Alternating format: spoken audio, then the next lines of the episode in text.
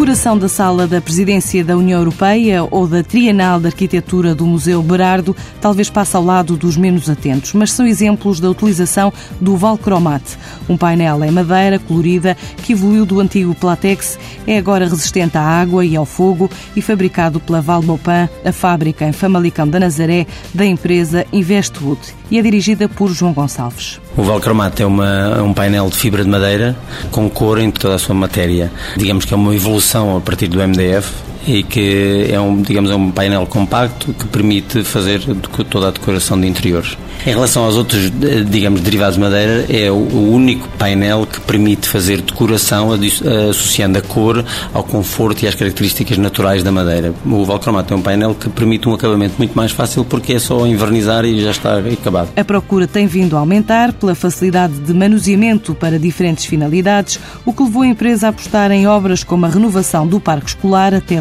2011 e a passar fronteiras do mercado doméstico, onde já marca presença em pelo menos 30 países. É um painel inovador, por isso mesmo, porque permite diferentes tipos de aplicação e, portanto, nós temos lançado desde 98 em vários mercados e tem uma grande aceitação por parte de arquitetos e designers para fazer vários tipos de aplicação e, e, sim, tem tido uma grande aceitação nos mercados em que temos vindo a lançar. Hoje em dia estamos presentes em mais de 30 mercados em todo o mundo e temos um projeto de lançar em mais, em mais mercados. Os tempos de crise levaram à aposta em mercados emergentes também, depois da Valcromate conquistar o coração da Europa. O lançamento foi feito em França, tem sido o mercado do centro da Europa, o principal mercado do Valcromate. Ultimamente temos feito o shift mais para outros mercados fora da Europa, onde já estávamos presentes, mas hoje em dia estamos a investir mais. Estamos a falar da Índia, estamos a investir no, no, nos Estados Unidos, temos projetos a entrar também no Brasil. Mas continuamos sempre centrados mais nos, nos mercados centro e norte da Europa.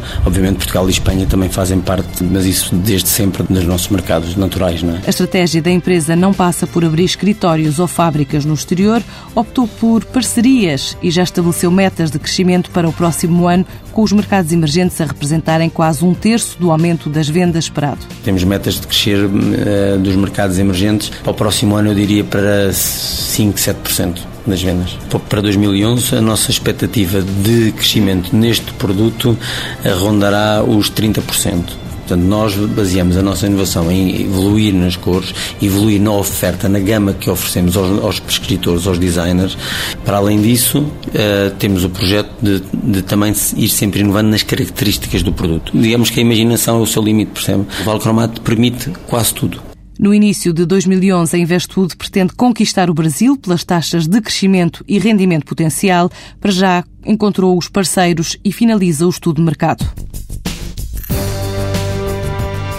Investwood SA, 85 trabalhadores, data de constituição 1999, faturou cerca de 15 milhões de euros no último ano, um volume de exportação a rondar os 55%.